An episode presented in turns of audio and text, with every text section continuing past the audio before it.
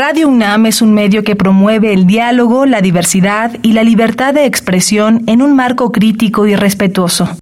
Los comentarios expresados a lo largo de su programación reflejan la opinión de quien los emite, mas no de la radiodifusora. ¿Qué podemos hacer hoy por el planeta? Cada año salen nuevos modelos de teléfonos y computadoras. Si vas a invertir en comprar un nuevo dispositivo, piensa cuáles son los cambios que hay entre modelos y si estos son significativos. Puedes hacer planes de ahorro a más años para adquirir teléfonos mejores sin necesidad de gastar cada año. Recuerda que la producción tecnológica afecta al planeta y a tu cartera. Habitare. Hola, ¿cómo están? Bienvenidas, bienvenidos a Habitare, Agenda Ambiental Inaplazable. Como cada semana me da muchísimo gusto saludarles. Yo soy Mariana Vega y me encuentro con el gusto, la emoción y sobre todo este gran privilegio de conocer a su lado junto a la doctora Clementina Equiwa. ¿Tú cómo te encuentras hoy, Clemente? Muy bien, Mariana. Pues la verdad, encantada porque traemos un tema que siempre me ha llamado la atención eh, desde el día que descubrí que existían simbiosis entre hongos y las raíces de muchísimas plantas. Se llaman micorrizas estos, estas eh, simbiosis. Siempre me parecieron increíbles porque es un mundo invisible para nosotros, pero súper importante. Entonces, bueno, para platicarnos de micorrizas vamos a tener con nosotros a Julieta Álvarez eh, Manjarres, que ella es bióloga de la Universidad Veracruzana y ahora es investigadora del Instituto de Biología de la UNAM, en donde está asociada a la colección de hongos. Bienvenida, Julieta. Muchas gracias, Mariana y Clemen. Gracias por la invitación. Estoy muy contenta de estar con ustedes hablando de hongos. Y nosotras contentas de recibirte. Muchas gracias, Julieta. Así que ustedes también quédense porque vamos a hablar acerca de además, el, este programa se titula de una manera muy hermosa que son raíces entretejidas de hongos. Esto es Habitare, Agenda Ambiental Inaplazable. ¡Empezamos! El Instituto de Ecología de la UNAM y Radio UNAM presentan. Toma segundos destruir lo que ha crecido en años. Toma horas devastar lo que se ha formado en siglos. Tomar acciones para rescatar nuestro ambiente solo requiere un cambio de conciencia. Habitare. Agenda ambiental inaplazable. Ciencia, acciones y reacciones para rescatar nuestro planeta. Nuestra, casa. Qué gusto que continúen con nosotras en este Habitare hablando acerca de estas peculiares y muy muy interesantes raíces entretejidas de hongos que son las micorrizas. Y como bien lo decías, Clemen, pues a ti te llama la atención y yo la verdad también muchísimo porque quiero saber pues qué son y cómo es que estas cosas existen. Sí, y bueno, lo que pasa es que de hongos yo creo que sabemos mucho si vamos a la Merced una vez al año a asomarnos lo que están vendiendo las mujeres que recolectan hongos. Y muchas de estas eh, especies están asociadas y no nos enteramos, están asociadas a árboles principalmente. Y son los cuerpos reproductivos de estos hongos. Y por abajo de la tierra hay un mundo desconocido, fascinante, que le da eh, nutrientes a las plantas. Entonces, bueno, platícanos qué es esto, qué son estas asociaciones, qué son las micorrizas y qué tienen que ver los hongos con los ecosistemas y con los árboles y otras plantas, eh, Julieta, porque bueno, es un mundo que yo creo que nos va a quedar corto este programa. bueno, sí, las micorrizas son, como ya bien lo dijiste, la asociación benéfica entre plantas y hongos, donde los hongos con sus cuerpos, que son generalmente como algodoncitos que se encuentran enterrados en el suelo, pueden empezar a crecer y a explorar el suelo y en su búsqueda por nutrientes, se encuentran de repente con raíces de plantas. Entonces a las raíces las empiezan a envolver. Muy bien el nombre de entretejidos porque tal cual el hongo le empieza como a crecer encima a la raíz, a veces adentro de las raíces, depende del hongo. Y entonces empieza ahora sí el hongo a traerle nutrientes a la planta. Eh, estos nutrientes provienen del suelo. Entonces el hongo empieza a explorar el suelo, le trae principalmente nitrógeno, fósforo, incluso le puede traer agua de otros lados a la planta. Entonces, en general, los que estudiamos micorrizas, decimos que las plantas, en realidad, sus raíces no son los órganos de absorción de nutrientes, sino son sus hongos asociados a las raíces. Son ellos los que principalmente extraen estos nutrientes tan importantes para el crecimiento vegetal y que le proveen a las plantas. Pero los hongos también reciben cosas a cambio. Es una asociación donde la planta pues todo el tiempo se, se la pasa produciendo fotosintatos, es decir, azúcares que provienen de su fotosíntesis. La fotosíntesis, como bien lo sabemos, es la transformación del dióxido de carbono por medio de la luz en azúcares. Y estos azúcares la planta los transporta hacia sus raíces y se los va a ceder a los hongos a cambio de estos nutrientes. Entonces, es por eso que es una asociación mutualista. El hongo le da nutrientes a la planta y la planta le da estos azúcares al hongo. De manera que siempre tienen que vivir conjuntamente. Y ya bien nos decías, hay muchas especies vegetales, muchas plantas que necesitan a los hongos. De hecho, el 76% de las plantas del planeta tienen asociación con estos hongos. A pesar de que nosotros no vemos a los hongos porque generalmente se encuentran enterrados en el suelo, de todas formas, los hongos siempre están allí.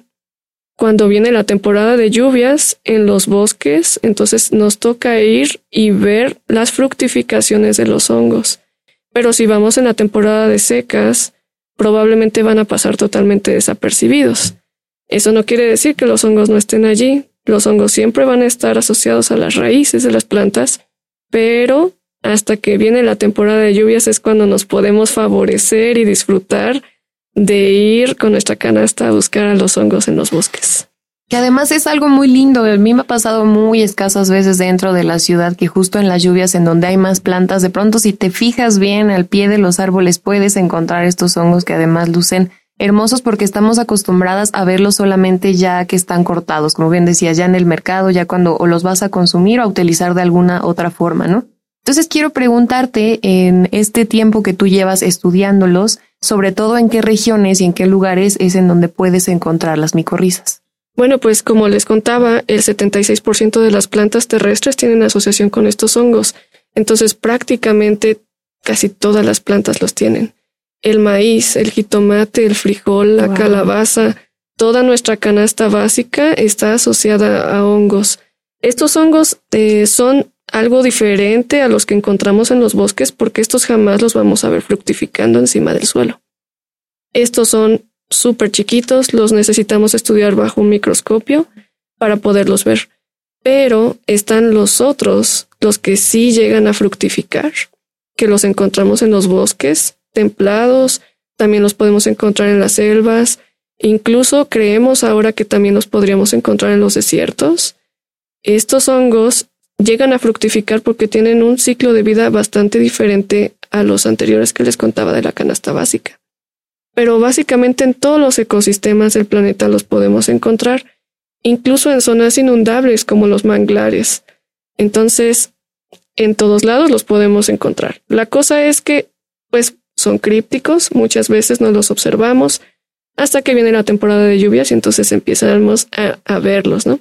Esto que decías de que a veces los encontramos en las jardineras, en las macetas, la mayoría de veces no son el tipo de hongos que forman este tipo de asociación.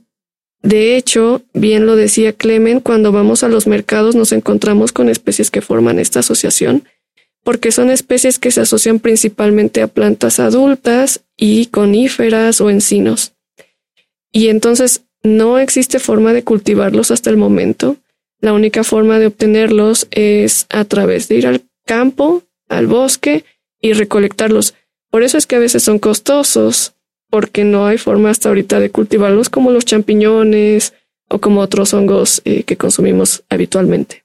Fíjate, es, es increíble porque como que tú ves si, estás caminando en un bosque tan cercano como el desierto de los leones o como en los bosques que hay en el Ajusco, muchos de los bosques que hay alrededor de la Ciudad de México, tú ves a estos cuerpos fructíferos, estos hongos, que muchos de ellos son comestibles, y los ves, no sé, a un metro, dos metros de un árbol, a lo mejor en un claro del bosque, y no, no asocias y no dices, este hongo le pertenece o está creciendo en las raíces de esta otra, de este árbol. ¿Cómo es que alguien pudo descubrir que existían estas asociaciones? O sea, me parece inimaginable. Sí, pues de hecho fue un austriaco que se llamó Bernard Frank en 1800, 1886 para ser más precisa. Y este hombre le encargaron identificar cómo se hacía para cultivar a las trufas. Las trufas son hongos que fructifican debajo del suelo. Ya sé que mucha gente considera las trufas como las de chocolate, mm. eh, deliciosas, pero en Europa también las trufas, que son hongos, son muy preciados, entonces los querían cultivar y le encargaron a él que por favor explicara o descubriera cómo cultivar a las trufas. Y entonces pues se fue directamente al suelo a buscar a las trufas, que se encuentran siempre enterradas, y en su exploración se dio cuenta de que este algodoncito que les contaba del cuerpo de los hongos, que se llama micelio, va y se junta con las raíces de las plantas y era la primera vez que alguien se ponía a observar esas raíces. Y él pensó, pues si estos hongos le están creando algún daño a la planta, lo voy a poder observar. Entonces hizo cortes a mano con una navaja de las raíces y lo que se dio cuenta es que las raíces no presentaban ningún daño.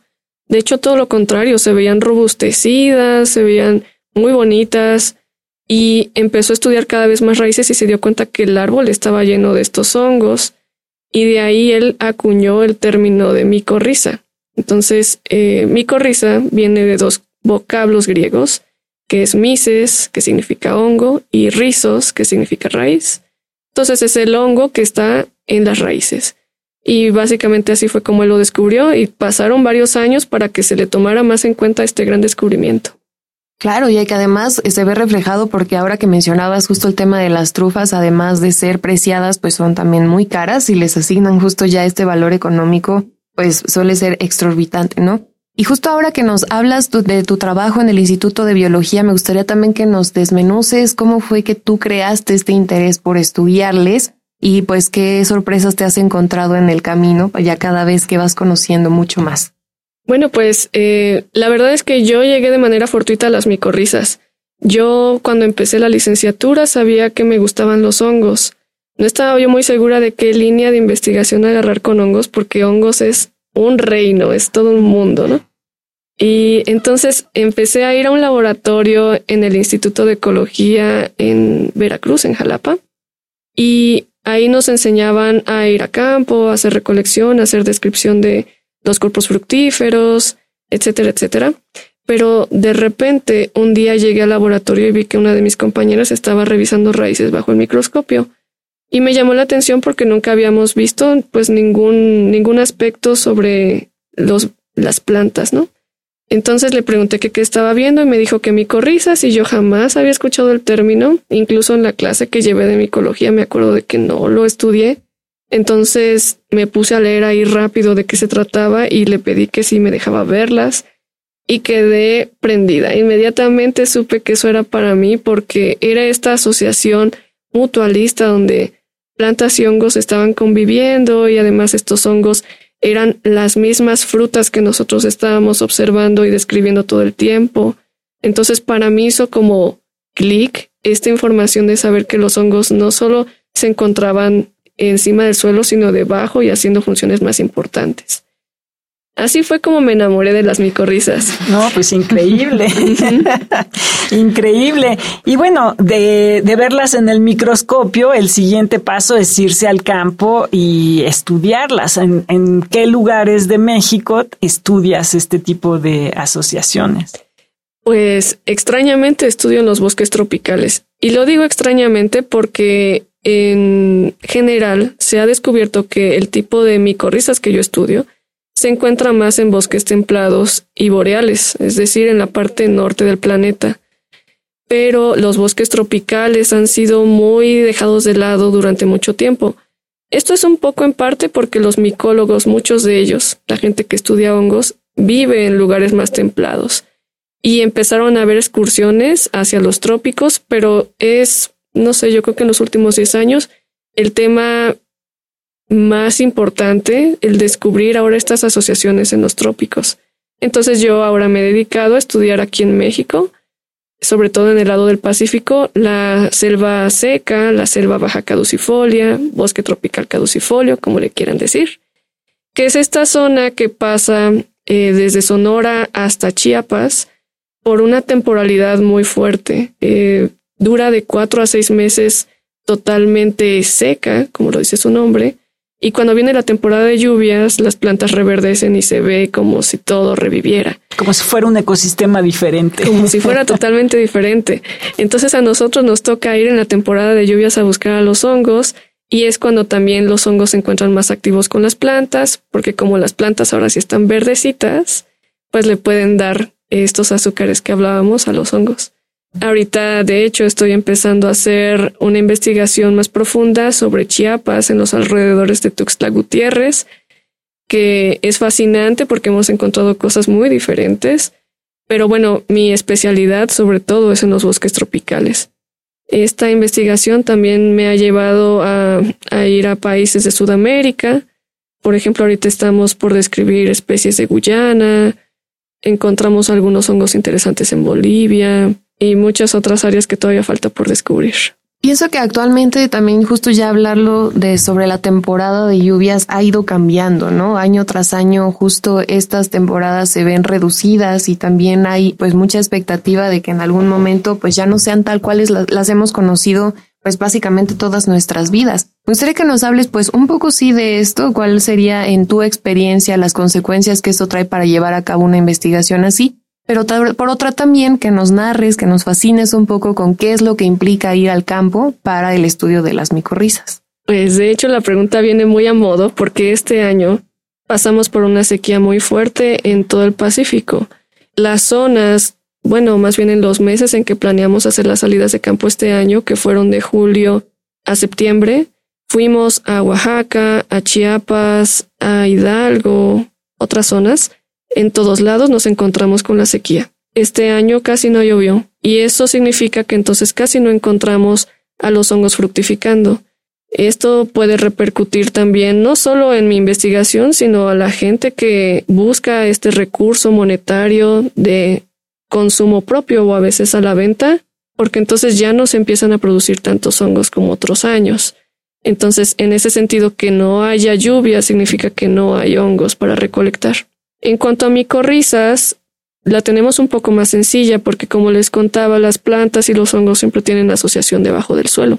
Entonces, aunque no esté lloviendo, también nos podemos encontrar a la asociación.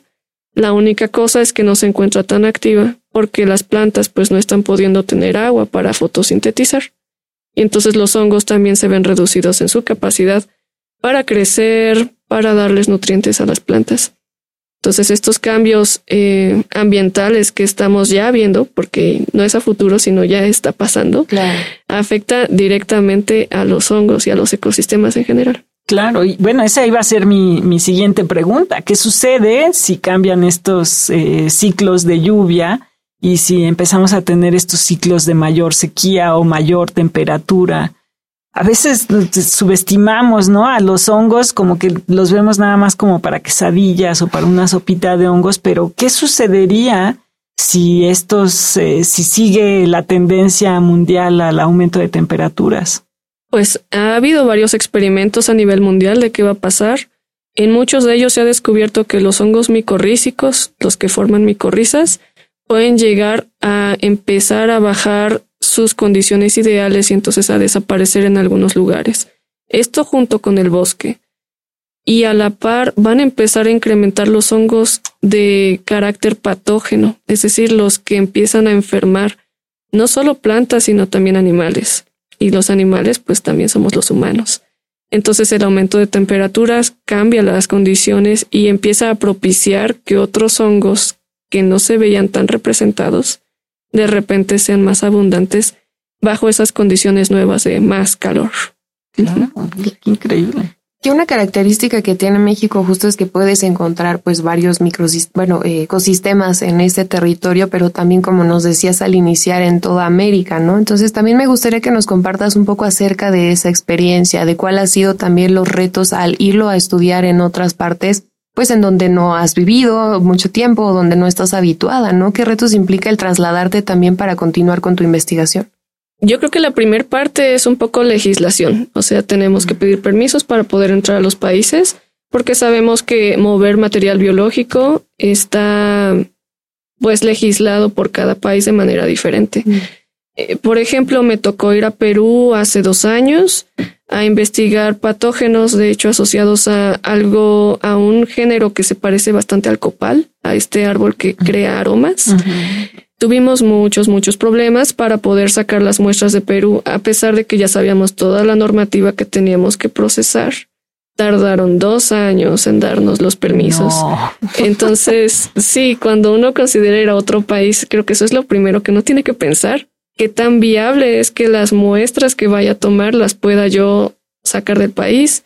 O también pues generar colaboraciones con gente de ese país para no tener que sacar nada, ¿no? Que creo que es lo más correcto. La cosa es que nosotros estábamos en Amazonía, en Iquitos, y Iquitos ya tiene algunos centros de investigación, pero no tenían los materiales necesarios para llevar a cabo la investigación que nosotros estábamos proponiendo. Tampoco nos podemos eh, viajar todo el tiempo con todo el material que queramos a todos lados, porque pues también subirte a un avión con diferentes químicos, eh, materiales, palas, eh, incluso un cuchillo, ¿no? Tan básico como un cuchillo, luego no lo puedes mover de un país a otro tan fácil. Entonces, esta parte de organizar las salidas de campo a otros países, yo creo que es más en la, la problemática es más en cuestiones de cómo vas a llevar a campo a cabo el muestreo, las muestras, cómo las vas a dejar allí hasta que las puedas sacar del país o quién las va a procesar, tener los permisos de la gente, conocer que la zona sea segura, todo esto que también pasa aquí en México. De repente las cosas políticas generan que haya más dificultades para entrar a algunos sitios. Eso pasa en toda Latinoamérica, por igual. Claro, y, son cosas que no pensamos, ¿no? Hay, veces que pensamos que la vida de, del científico es muy fácil, ¿no? El, el dinero llueve y nos podemos mover idealmente a todo el mundo. Pero otra cosa que sucede con hongos, y ya para terminar, porque ya nos están avisando por ahí que se nos está acabando el tiempo, es qué hacer con las muestras. O sea, tampoco es como con plantas que las prensas entre dos periódicos y te las puedes llevar por todo el mundo secas. ¿Qué sucede con los hongos? Esos no los puedes aplastar. No, de hecho, eh, el muestreo es bastante parecido a las plantas, por así decirlo, porque vas al campo y si te la encuentras, qué padre, y la cortas. En lugar de que nosotros prensemos, como dices tú, en cartones, nosotros nos tenemos que llevar los hongos a nuestro hotel o en donde estemos eh, hospedados para poder tomar características en fresco. Esto es tomar fotografías, olores, colores, incluso sabores de algunos hongos. Eh, todas las formas las describimos y después de eso, ahora nos toca deshidratarlos. Generalmente lo deshidratamos con un deshidratador de frutas y quedan secos. Al quedar secos quedan como momias, ya no se parecen mucho a los hongos como los veíamos en fresco. Por eso es que es tan importante llegar rápidamente a describir las características en fresco y ya que están secos, Ahora sí, ya los podemos meter en bolsas de estraza, en cajas de cartón. Así es como los mantenemos en las colecciones de hongos. Y después viene todo lo demás, ¿no? Hacer estudios con microscopio, hacer estudios con biología molecular y otras herramientas que usamos. Bueno, y justo ya para ir finalizando, me gustaría que nos hables acerca de, pues, existe una gran cantidad de científicas y científicos que estén dedicados. Ya nos decías que en el tema de los hongos sí, pero en específico de las micorrizas hay ya un gremio establecido o también te has ido encontrando con tratar de que esto pues crezca y que cada vez más investigadores y científicas, científicos pues se vayan sumando y que dediquen su investigación a este tema. De hecho, en México hay una sociedad em, dedicada totalmente al estudio de las micorrizas. si no mal me acuerdo, se llama la Sociedad Mexicana para el Estudio de la Simbiosis Micorrícica en México. Sí, una cosa así. Y son bastantes, pero ellos, la mayoría se dedican a los hongos que les contaba que se establecen más con las plantas de cultivos, pues sí, maíz, frijol, etcétera. Y el grupo que yo estudio está menos representado con científicas y científicos. De hecho, somos tres o cuatro laboratorios en México que nos dedicamos a estudiar este tipo de hongos. Entonces todavía somos poquitos. De hecho, ojalá que haya más estudiantes que se dediquen a esto porque nos faltan manos. Indudablemente. Pues podemos aprovechar justo para hacerles la invitación, Clemen, y que si aún no saben justo a qué dedicar todo este conocimiento que van creando, pues que se unan a este grupo. Claro, me parece increíble porque efectivamente es un grupo pues oscuro, no, no en el sentido este mitológico, sino en el sentido de que pues es poco conocido por las condiciones en las que se desarrollan pero es un tema fascinante, ¿no? Porque bueno, ahorita hablamos un poquito de las características generales, pero ya que empiezan a saber más de lo que sucede en las raíces, es realmente un mundo fascinante.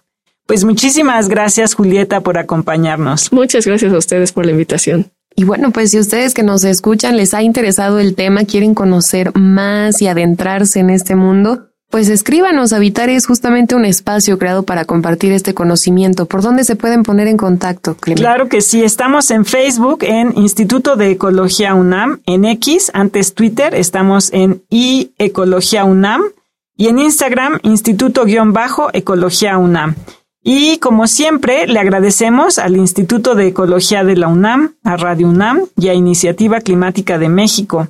Por la información, a Italia Tamés, la operación técnica de Paco Chamorro y Fausto Reyes. En la producción, a Lisbeth Mancilla y Paco Ángeles. Y en las voces les acompañamos la doctora Clementina Equiwa y Mariana Vega. Les escuchamos en la próxima emisión de Habitare, Agenda Ambiental Inaplazable. Hasta la próxima. ¿Qué estás haciendo hoy por el planeta?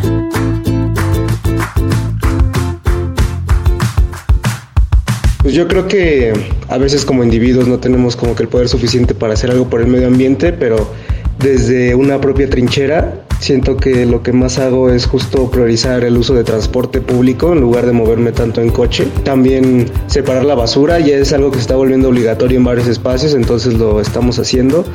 Igual tratar de lavar ropa más a mano y no tanto en lavadora para que no se gaste tanto agua y pues eso es lo poquito, ¿no? Visita ecología.unam.mx para obtener más información sobre el tema de hoy. Y si quieres escuchar todas nuestras emisiones, entra a radiopodcast.unam.mx. Radio UNAM y el Instituto de Ecología de la UNAM presentaron Habitare, Agenda Ambiental Inaplazable